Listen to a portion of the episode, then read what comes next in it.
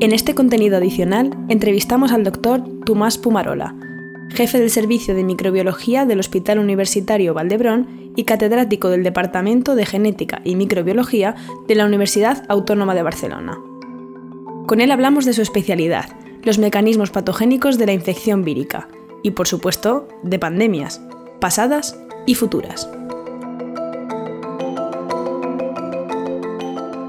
Genera, el presente de la medicina del futuro. Un podcast de la biotecnológica Amgen con Belu Jiménez y Julián Gersetti. ¿Cómo, bueno, después de, la pandemia, eh, cómo ha cambiado como microbiólogo su vida eh, la eclosión de la COVID-19? ¿Cómo ha cambiado? Bueno, nos cambió durante la pandemia. Ahora volvemos otra vez a nuestra situación de base.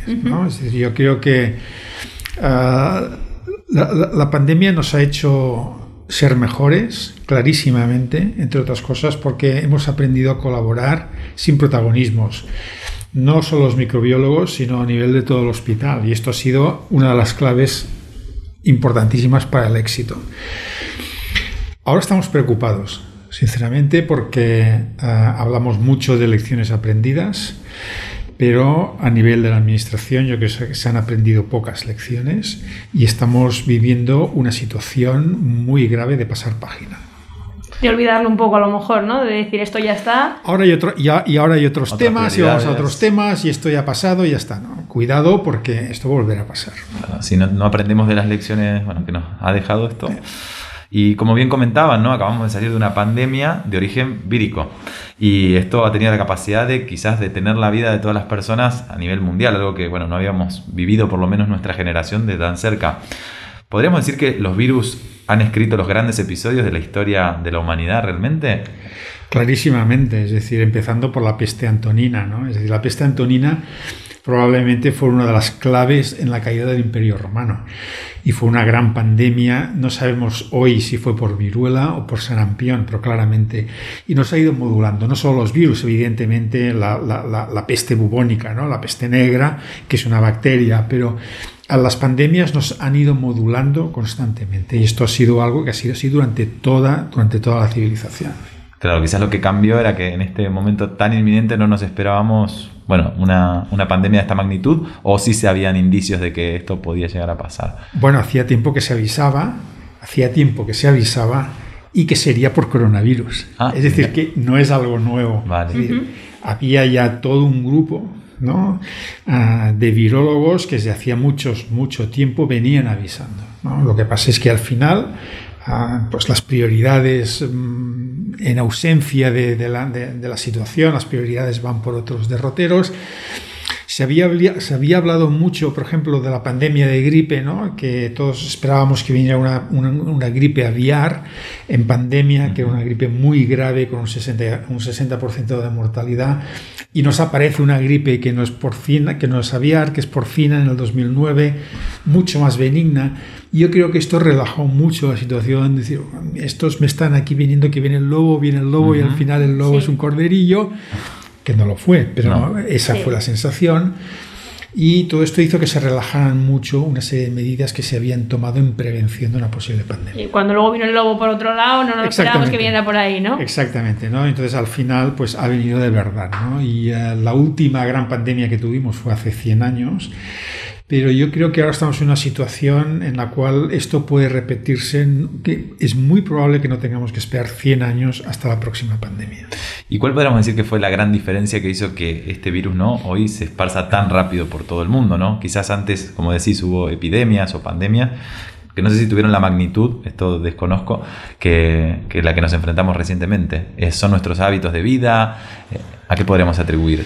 Claramente, es decir, las, lo que en esos momentos va a modular las futuras pandemias y lo que nos está poniendo a riesgo, ah, fundamentalmente es ah, la utilización tan intensiva que estamos realizando del planeta, ¿no? en términos de agricultura intensiva, de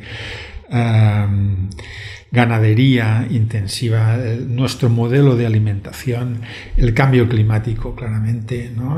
La, deforestación es un, es un aspecto crucial y hay que pensar que estamos deforestando para hacer minería, para hacer más granjas de cultivo, para hacer carreteras. ¿no? Los movimientos migratorios, del tipo que sean, ¿eh? los movimientos de población distribuyen los patógenos, no solo esto, sino todo lo que es eh, la distribución de productos exóticos en todo el mundo. Y luego hay una, luego la densidad de población, es otro aspecto fundamental, y sobre todo el envejecimiento de la población, porque esto nos pone a riesgo mucho más de lo que teníamos antes. Ahora tenemos una población muy envejecida y por lo tanto muy vulnerable a este tipo de situaciones. Y has comentado antes que crees que no tendremos que esperar 100 años para tener otra pandemia. ¿De dónde crees que puede venir? ¿Van a ser otra vez los coronavirus? ¿Va a ser de otro lado? Seguramente el reservorio, el reservorio animal, ¿no? Es decir, lo que estamos viendo es decir, prácticamente todos los brotes importantes. No, no tenemos por qué hablar de pandemia, podemos hablar de brotes. ¿no? Hemos tenido ébola, que no ha sido una pandemia, pero ha sido un brote, Zika, chikungunya, ¿no? etcétera, etcétera. Y los estamos viendo con... Eh, ¿Perdón? La viruela del mono también. La viruela del mono los estamos viendo constantemente. ¿no? La mayoría en su origen provienen del reservorio, del reservorio animal. ¿Y esto es porque tenemos contacto estrecho con animales? Claro, o? claro, porque cada vez tenemos un contacto mucho más estrecho. Estamos entrando en áreas mm, que antes eran vírgenes para nosotros y que ahora dejan de ser. Estamos entrando en contacto con los huéspedes, con los reservorios originales, no con el huésped intermedio, ¿no? Es decir, que, ah, por ejemplo, eh, con ébola entramos en contacto con el murciélago, ya no con el, con el intermedio que puede ser pues, los animales salvajes. O como, por ejemplo, en el MERS, el coronavirus del MERS, ¿no? donde entrábamos en contacto con el dromedario, pero no con el murciélago, que pero ahora estamos entrando en contacto con el huésped, con el reservorio original, ¿no? Y eso lo agrava, ¿no? La situación. Y, eso lo agrava, ¿no? Y por lo tanto, eh, luego tenemos las densidades de población, los movimientos migratorios, etcétera, etcétera, etcétera. Entonces, si, si nos fijamos en cuántos cuántas emergencias microbiológicas hemos tenido en el, tuvimos en el siglo XX y las que estamos teniendo en el siglo XXI, Ahora, que todavía no hemos llegado a, una quinta, ahora estamos en la quinta, en una quinta parte del siglo y hemos tenido tantas emergencias como en todo el siglo XX juntas. Por lo tanto, cada vez son más frecuentes. Es preocupante. Y bueno, comentábamos toda esta parte eh, negativa que no podemos negar que ha tenido el SARS-CoV-2 de todo lo que hemos pasado, pero queríamos preguntarte también eh, por la parte un poco positiva, la esperanza de qué nos ha quedado positivo a nivel científico eh, que nos ha hecho avanzar el COVID. Bueno, yo creo que a nivel científico lo que nos ha quedado es la constatación muy importante de que hay que continuar con el esfuerzo de investigación no solo traslacional, es decir, aquello que impacta directamente sobre el paciente, sino también básica. a veces la gente se sorprende de cómo ha sido posible de que en un periodo de año y medio hayamos tenido una vacuna ah, efectiva frente, frente al causante de esta pandemia, del SARS-CoV-2. ¿no? Y aquí no han habido inventos, nadie de repente ha sido muy inteligente, no, es que llevábamos 20 años de investigación básica en coronavirus, en vacuna de coronavirus. Y estos 20 años de investigación básica es lo que nos ha permitido llegar hasta aquí. La plataforma de RNA que es nueva, no es nueva de ahora de coronavirus, ¿no? Es que ya veníamos de atrás, la industria hacía años estaba ensayando vacunas de RNA para el tratamiento del cáncer, para el tratamiento de otras afecciones víricas, ¿no? Como, por ejemplo, de, de gripe o de, o de ébola y para el cáncer, por ejemplo, para melanoma y cáncer de mama. Es decir, que las dos compañías que, que ahora están en boga, como puede ser Moderna y BioNTech, eh, que son las que han lanzado las vacunas de RNA, eh, no las han lanzado porque tuvieran, repito, alguien que se le ha ocurrido de repente, ¿no? es que llevan muchos años trabajando en vacunas de RNA para otros temas. Esto junto con la investigación básica en coronavirus ha sido fundamental. Claro, este es un problema porque hemos tenido, entre comillas, la gran suerte de tener la pandemia por un virus conocido, que ya nos había avisado nos había avisado en Hong Kong en el año 2002-2003 con el SARS, nos había eh, avisado en Arabia Saudí unos años más tarde con el MERS y por lo tanto nos había puesto en alerta. Ahora si tuviéramos una pandemia por un virus completamente desconocido, mm, tendríamos un problema mucho más importante. Claro, tardaríamos mucho más, ¿no? claro, porque no tendríamos... A ver, años. Sí, tenemos el conocimiento cuidado, porque el conocimiento eh, es muy importante. ¿no? Por lo tanto, yo creo que lo que hemos, a nivel científico, lo que hay que aprender es que lo que no podemos bajar es la guardia en, dos grandes aspectos. Ah, uno es en la investigación, tanto básica como a nivel translacional, y un segundo es en la vigilancia, ¿no? que es otro aspecto muy importante, y es vigilar cómo están evolucionando los organismos en la población y con un concepto que llamamos ahora ah, de salud única de One Health, ¿no? en donde no sirve hacerlo solo a nivel humano, hay que hacerlo a nivel veterinario y a nivel ambiental, y todo coordinado, lo cual aún no hemos aprendido de verdad a hacerlo. Claro, esto supone una coordinación multidisciplinar, me imagino, muy grande. Y la verdad es que me das pie con este comentario de la vigilancia a preguntarte si realmente, bueno, a partir de esta pandemia, obviamente debemos imponer más vigilancia epidemiológica para, imagino, protegernos a infecciones futuras.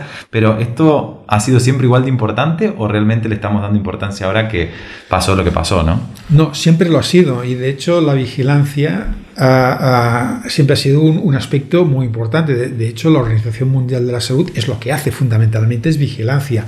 El, el el European Center for Disease Control, lo que hace es vigilancia. Y el CF de Atlanta lo que hace es vigilancia. ¿no? Ah, y ha sido muy importante, pero siempre han trabajado a, presupuesto muy limitado y con un gran voluntarismo por parte de la gente. ¿no? Y exclusivamente, muy, muy centrado en vigilancia humana. Y este es uno de los grandes retos, ¿no? la vigilancia. Y no solo es vigilancia epidemiológica, a veces decimos, bueno, no, es clínica, sindrómica, microbiológica, etc. Y a nivel veterinario y a nivel medioambiental. Y todo esto coordinado, lo cual a nivel político es muy complejo porque depende de, departamentos diferentes con sensibilidades también muy diferentes. ¿Y en qué medida los virus forman parte de nuestra vida cotidiana? Bueno, es que los virus nos han modulado a lo largo de la evolución, ¿no? Porque, claro, el problema de los virus es que ellos mm, perdurarán una vez nosotros nos hayamos extinguido como, como especie, ¿no? Ellos continuarán siguiendo y nunca desaparecerán. Y de hecho los virus estamos en constantemente eh, en contacto con ellos, desde un resfriado común, ¿no? Hasta una hepatitis C, una hepatitis B o el SIDA. ¿no? Por lo tanto, no, abarcan todo un espectro ¿no? de patologías con las cuales estamos conviviendo constantemente. De hecho, de hecho, a los que estamos ahora aquí en esta entrevista, Ah, tenemos integrado en nuestro, en nuestro DNA, en nuestras células, tenemos integrado el genoma pues de citomegalovirus, varicela zoster, Steinbar, herpes 6, JC. Ah, llevamos una colección completa. Etc, etc, los tenemos todos. Todos estos herpes simple, tipo 1, es decir, prácticamente la, digamos que entre el 80, alrededor del 80% de la población tenemos todos estos virus integrados en nuestro genoma, por lo tanto, de alguna forma nos modulan. Vale. ¿Y eso supone algún riesgo, imagino? O bueno, son... En una persona inmunocompetente, en una persona sana, por regla general no, pero mm, cuando entramos en situaciones de inmunosupresión pueden generar problemas o incluso en personas aparentemente sanas. Por ejemplo, el zoster, ¿no? que ahora está de moda porque ahora tenemos vacuna de zoster, es una reactivación de la varicela que tenemos en nuestro...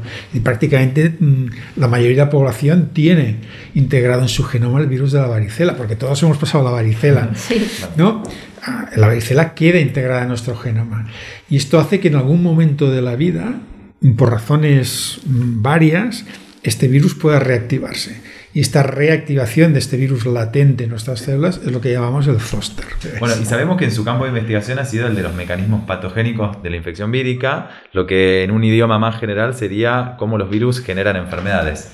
¿Hay alguna regla general que los describa o difieren considerablemente dependiendo del tipo de virus? No, difieren, difieren ah, y sobre todo difieren por unas, ahí tienen un aspecto que los diferencia de otros microorganismos y es el tropismo celular. Es decir, así como una bacteria puede acabar afectando muchos tejidos, ¿no? ah, porque es un microorganismo extracelular. El virus es intracelular y para entrar dentro de la célula, él necesita tener una llave específica para el cerrojo de esa, de esa célula. Eh, claro, es decir, resulta que mm, un virus no puede infectar cualquier célula, puede infectar solo aquellas células para las cuales eh, encuentra un receptor apropiado para sus estructuras de superficie. ¿no? Y esto lo hemos aprendido con la pandemia, con la espícula. Entonces sabemos que la espícula tiene un receptor específico. ¿no? Y, este, y entonces nos encontraremos virus que afectarán células del tracto intestinal, otros virus que afectarán células del sistema nervioso, etcétera, etcétera. Dependerá de ese tropismo tan específico de la célula. Y esto es lo que limita que un virus afecte un, área geográfica de nuestro organismo u otra. Y por lo tanto, esto es muy importante y, es algo que define esta patología tan diferente que tienen los virus entre, entre unos y otros. Y esto también podría distinguir en por qué hay virus que generan epidemias, otros pandemias, otros simplemente infecciones más locales o no. No, no, no, exactamente, no, yo creo que esto no. ¿no? Yo, yo creo que aquí hay que, primero hay que hacer una diferenciación. Ah, el, virus, como decía antes, ah, es un ácido nucleico y una envuelta que lo protege, una caja que lo protege. ahí hay diferencias en el ácido nucleico. Puede ser un RNA o puede ser un DNA. Entonces lo que nos damos cuenta es de que los virus DNA son virus muy estables, porque eh, son virus que les cuesta mucho cambiar, es como nosotros que también somos seres DNA, ¿no? Ah, y por lo tanto evolutivamente necesitamos siglos para evolucionar. Ah, lo mismo les pasa a los DNAs y por lo tanto son virus que nos ponen en peligro individual, pero nunca poblacional. ¿no? El, el, citomegalovirus, el herpes simple, ¿no? etc. El Epstein-Barr mismo. Eh, nunca veremos brotes por estos virus, si patología individual. Pero los RNA no, porque los RNA cada vez que se multiplican cometen errores. Ah, y estos errores se acumulan. De tal forma que esto los lleva a tener una gran diversidad poblacional y por lo tanto una gran capacidad evolutiva. Y, esto lo hemos visto y lo estamos viendo con el SARS-CoV-2, SARS 2 que es un RNA típico con una cierta variabilidad genética y que vemos como a la que hemos empezado a presionarlo, es decir, a la que hemos empezado a tener parte de la población con anticuerpos por infección o por vacunación y ahora yo creo que es dificilísimo encontrar a alguien que no tenga anticuerpos, estos virus están evolucionando rapidísimamente. No porque, decía antes, no porque sean inteligentes, sino porque nosotros los seleccionamos. Y esta gran capacidad evolutiva es lo que les permite eh, desplazarse y ser causa de grandes brotes epidémicos. Todos los virus que nos afectan a nivel poblacional, no solo individual, sino poblacional, todos son RNAs, no hay ni un solo DNA. Entonces, esto es, es, es un carácter diferencial. Luego hay otro aspecto, ¿no? y es que nosotros como personas podemos dejar de hacer todo. menos una cosa, que es respirar. Y por lo tanto, los virus que tienen una transmisión respiratoria, estos tienen una mayor capacidad de diseminación, ¿no? Porque el resto lo podemos coartar, Y al final, bueno, lo hemos intentado con mascarillas, pero así todo es dificilísimo hay varios factores que... O sea, que los, que van por vía respiratoria son los que más nos tienen que preocupar porque no podemos dejar de respirar, ¿no? Y los RNA. Eso no, y los RNA. el, resto, el resto tienen infinidad de, medidas de prevención. Por los respiratorios, con esto tenemos un problema. Muy bien. Y claro, entonces, con todo esto, ¿qué papel juega la investigación genética en enfermedades infecciosas? Bueno, es que la investigación genética eh, es muy importante ¿no? y, lo hemos visto en esta, en esta pandemia. Por ejemplo, los laboratorios de microbiología clínica como el nuestro eh, no habíamos entrado prácticamente con la secuenciación. ¿no? La secuenciación del genoma era algo que se realizaba más en centros de referencia o de investigación, pero no en la clínica del día a día. Lo, hacíamos para, por ejemplo, para el SIDA, para hacer las resistencias a los antirretrovirales, pero para poca cosa más fuera de un contexto de investigación. Con el coronavirus lo hemos introducido en la rutina del día a día ¿no? y ha sido muy importante. Pero, y es, es, fundamental, de hecho, la microbiología clínica está evolucionando de una forma tremenda hacia la genómica y esto nos va a cambiar la especialidad porque aporta mucha información. Hoy lo podemos saber todo y de una forma muy fidedigna. Pero, y esta es una manía personal, ah, no podemos olvidar el fenotipo Es decir, que está muy bien ir al geno, pero sin olvidar el feno. Y de hecho, lo que hago es secuenciar el, genotipo, ¿no? la secuencia de aminoácidos, pero no sé si eso corresponde a una mosca o un elefante, que sería el fenotipo. Bien. Entonces, en microbiología mantenemos todavía muchos problemas de correlación entre el geno y el feno. Y hemos de acabar aprendiendo del genofeno. Por ejemplo, los ingleses Ah, desarrollaron un consorcio a inicios de la pandemia ah, de genotipo, donde todo el país se puso en marcha los laboratorios de microbiología en coordinación para secuenciar el 10% de todas las muestras positivas del país, lo cual era una burrada. Por esto les permitió tener una idea muy importante de cómo estaba evolucionando el virus y en el momento en que lo hacía. Esto es el genotipo. Por lo tanto, ellos sabían las variantes, etc. Ellos Pero en cambio, cuando aparece la variante alfa, que aparece en Inglaterra, aparece el mes de septiembre, ellos no se dan cuenta de que es una variante problemática hasta el mes de diciembre. ¿Por qué? Porque es lo que necesitan para entender el, se dan cuenta de que no, no tienen el fenotipo, no tienen es decir, saben que es una variante nueva, pero no cómo se comporta. que va a tener, claro. No cómo se comporta. Entonces, a raíz de esto ellos cambian el consorcio, deja de ser un consorcio de genotipo y pasa a ser un consorcio de geno-fenotipo. ¿no? Y promocionan esto. Por lo tanto, es muy importante y eh, en el futuro el genotipo va a ser crucial, pero no puede comerse el fenotipo, porque si no perdemos muchísima información que hay que tratar las cosas ahí a la par. Hay que mantener un equilibrio entre, entre Pasteur y entre la época actual. Porque aquí entiendo que también la tecnología y los avances tecnológicos en la inteligencia artificial les permiten hoy en día eh, procesar una cantidad de información que antes... Esto nos arrolla, esto nos arrolla.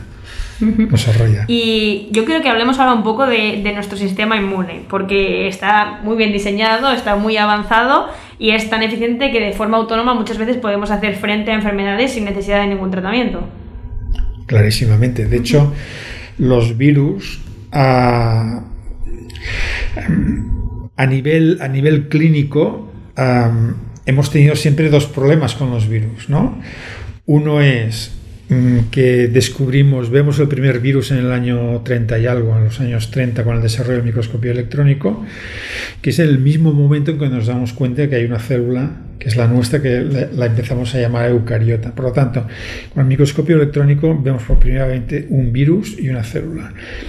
Si tenemos en cuenta que necesitamos conocer la célula para entender los virus y que el conocimiento de nuestra célula se inicia en los años 30 junto con el conocimiento de los virus, esto nos ha llevado hasta finales del siglo XX. ¿eh? Y de hecho hemos utilizado los virus como herramienta para entender mejor nuestra célula. ¿eh? Ah, por lo tanto, uno de los problemas que hemos tenido es desconocimiento de la biología de los virus. Y el otro gran aspecto es que la mayoría de las infecciones víricas son autolimitadas por nuestro propio sistema inmune. Por lo tanto, no ha habido necesidad de desarrollar mm, fármacos antivíricos, de desarrollar vacunas, a excepción de mm, situaciones muy contadas. Claro, porque hay algunos virus que sí que se escapan de nuestro sistema y de control, ¿no? Sí, sí, y ahí es donde hemos tenido que poner, ¿no? De hecho, la virología hace un, un avance enorme en conocimiento a raíz de la, epidemia de SIDA. Bueno, ya también para ir cerrando un poco, como este podcast del futuro, nos gusta tener aunque sea una visión un poco más de, lo que se puede llegar a, prever, que sabemos que siempre es un riesgo y bueno, como hablamos con expertos, nos gusta también conocer su opinión. ¿Qué características cree usted que podría tener el próximo virus que escriba algún capítulo en la historia de la humanidad, como lo ha hecho el SARS-CoV-2? Bueno, esto es dificilísimo contestar porque ninguno de nosotros tiene una bola. De hecho, sí que se, venía advirtiendo ¿no? de esta posible pandemia que podía ser por gripe, se hablaba de gripe, pero también se hablaba de coronavirus porque son virus que están constantemente atravesando la barrera de especie y esto lo sabemos. Por lo tanto, yo creo que el, el, futuro, una futura pandemia, lo más probable es que nos venga del reservorio animal. ¿no? Entonces, por un virus que puede ser conocido no, ¿no? pero en el reservorio animal hay miles de virus. Entonces, la, la, gran pregunta es cuál lo va a hacer, cuándo y dónde. Entonces, esto es muy difícil. la única forma que tenemos de, de saberlo es haciendo una vigilancia como decía antes, muy intensa, es decir, vigilando día a día cómo están evolucionando los virus, no solo los que están en el hombre, sino en las personas, perdón, sino también los que están en el reservorio animal y hacerlo esto de forma coordinada. Y este es el, yo creo que ese es el gran reto, porque de aquí nos van a ver, va a ser un, virus RNA seguro que va a provenir del reservorio animal. Por lo tanto, esto es lo único donde yo podría apostar a, algo, algo, ¿no? Pero el resto ya no lo sabemos. Y, luego, con una perspectiva un poco más positiva, más allá de pensar en futuras pandemias, ¿cuáles van a ser los avances más relevantes en biología en los próximos años? ¿Cuáles crees que van a ser?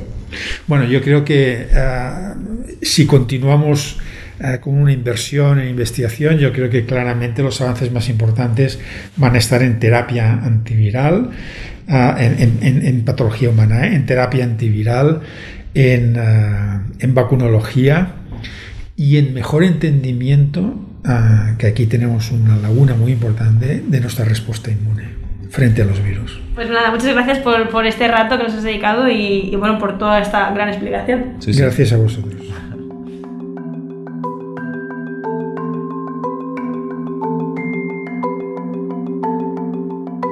Recuerda que puedes suscribirte a nuestro canal para acceder al resto de episodios y entrevistas completas como la que acabas de escuchar.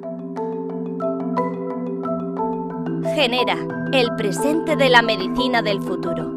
Un podcast de la biotecnológica Amgen.